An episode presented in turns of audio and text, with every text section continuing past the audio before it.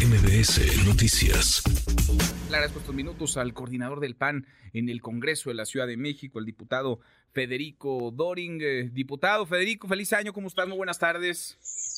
Muy bien, Manuel, con gusto tarde. Y sí, pues muy feliz año, estamos empezando con muy buenas noticias. Pues eh, me imagino que era el propósito número uno que se habían trazado ustedes el lunes 8 de enero, apenas va calentando el año y ya le dijeron no a la ratificación de Ernestina Godoy. Se mantuvo unida la oposición, cohesionada, Federico. Sí, y tú viste los exabruptos, los abusos de poder de una fiscal desesperada el fin de semana. Eh, hay que celebrar que las víctimas, que los activistas lograron cuestionar a la oposición. Eso ayudó muchísimo que la sociedad civil exigiera que nadie eh, cediera a las presiones, a los chantajes, a los amagos y pues hay mucho que celebrar. Es un triunfo de la ciudadanía y de las víctimas que exigen una fiscalía que esté a la altura de eh, su sufrimiento, de su dolor y de sus carpetas que no han avanzado y de las impunidades que lastiman a las familias de esta ciudad. Ahora, este proceso, el de la ratificación, fue una película larga, ¿no? Que comenzó el, el año pasado. Eh, se temía, o lo temían ustedes, así lo dijeron en sus redes sociales los diputados de oposición, que hubiera una chicanada, que hubiera algún tipo de estrategia extra legal o que rayara en lo extra eh, legal para que se lograra la ratificación de Ernestina Godoy, nunca tuvo los votos, no le dieron los votos porque ustedes son mayorías y se mantienen unidos. Para la ratificación Ernestina Godoy necesitaba votos de la oposición y no le prestaron ni uno, Federico.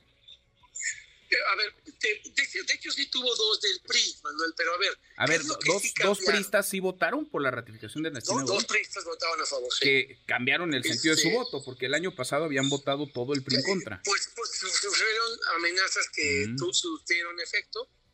Eh, una es la suplente de Silvia Sánchez Barrios, que el caso explica por sí mismo, y otra es otra eh, diputada que también tiene eh, una, una carpeta abierta en la fiscalía, pero a pesar de eso prevaleció el clamor de las víctimas por acabar esta gestión de terror de Ernestina y yo estoy muy eh, agradecido con el apoyo de todos quienes eh, contribuyeron a esta eh, causa. ¿Qué, ¿Qué, cambió? ¿Qué, ¿Qué, es lo que yo creo que cambió de lo que sí decías? Mira, no es lo mismo en términos pugilísticos que pierdas porque en la esquina arrojan la toalla y no te dejan salir ya a dar la pelea ¿Qué es lo que hicieron estos cobardes de Morena en diciembre?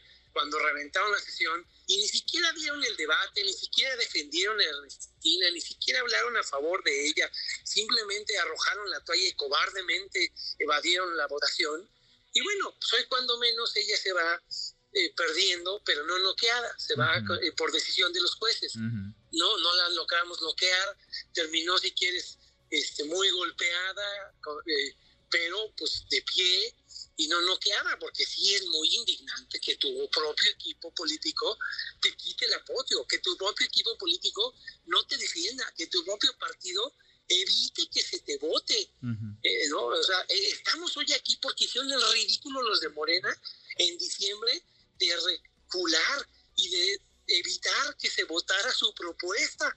Nosotros, bueno, pues, eh, sufrimos dos votos en el proceso, pero eso le apostaban, le apostaban a lo que viste con Tonatiu el sábado, le apostaban a ofrecerle dinero a los diputados, le, ofrecían, le apostaban a estas acciones como balear el coche de la diputada Barrón. Yo tengo una diputada a la que también le mandaron mensajes de texto amenazándola con un accidente eh, eh, en, su familia. Pero, ellos son lo que son, pero la ciudad cuenta con la oposición, todos, PRI, PAN, PRD eh, y MC, para salvarla de las garras de estos eh, malos, malos eh, ejemplares legislativos y, una eh, gestión de terror. Desde Samuel del Villar yo no había visto una fiscalía mm. Tan denostada y tan desprestigiada en la Ciudad de México. Se acaba con esta votación entonces el paso de Ernestina Godoy por la Fiscalía General de Justicia de la Ciudad de México. A partir de mañana no será más la fiscal. ¿Qué sigue, Federico? ¿Qué sigue para la Fiscalía? ¿Qué sigue para encontrar a un fiscal o a una fiscal en los próximos días, semanas, en los siguientes meses? el mismo Consejo Judicial de Ciudadano que la avaló, que ahora van a tener que hacer ridículo de justificar ante la opinión pública que, le, que la avalaron eh, pues de manera artificial, tendrá que emitir convocatoria, todos los aspirantes podrán concursar, se les va a evaluar y de entre eh, los que participen se elegirá una nueva terna que si no es vetada por Batres será remitida al Congreso. ¿Hay fecha para esto? ¿Hay un plazo?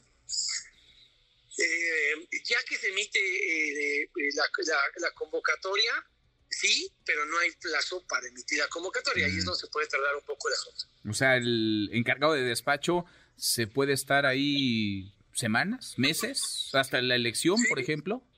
O, pueden jugarle a la López Obrador en términos del INAI y de otras áreas donde intenten no acelerar el proceso y chicanearlo aquí con su mayoría y que siga el encargado de despacho.